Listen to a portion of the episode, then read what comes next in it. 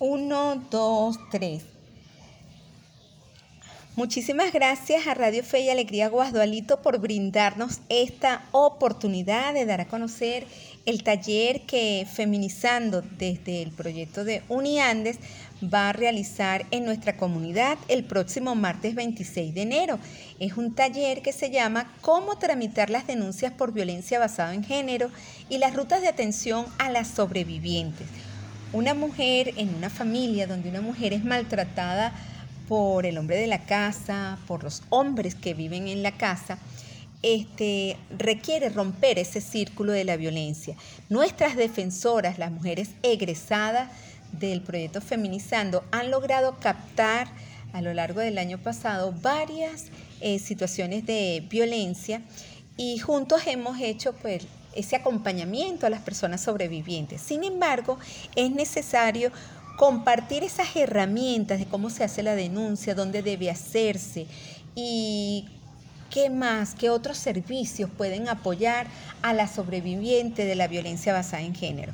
Por eso, la especialista Bárbara Tineo Toro, coordinadora de UMPA aquí en el estado Apure, nos va a facilitar este taller para dar esas herramientas a nuestras defensoras de los derechos humanos en Apure para que puedan de manera eficiente brindar ese apoyo a la comunidad.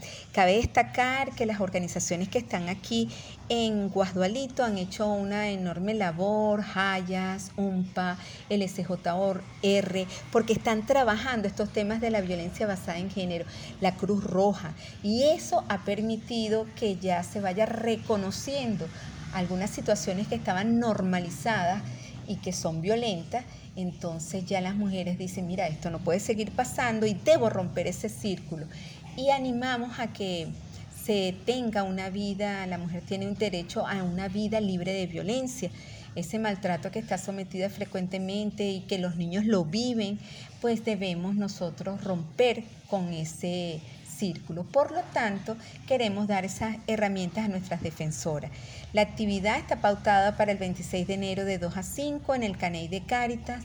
Eh, también se han unido a esta formación personas de FENIS, de Funda Mujer y de Red Paz. Entonces es bien interesante porque con estas organizaciones más la gente de Feminizando tendremos el taller y gracias a toda la prevención que se ha venido haciendo, pues estamos como más dispuestos a ayudar de manera efectiva para que las mujeres no sigan sufriendo la violencia basada en género.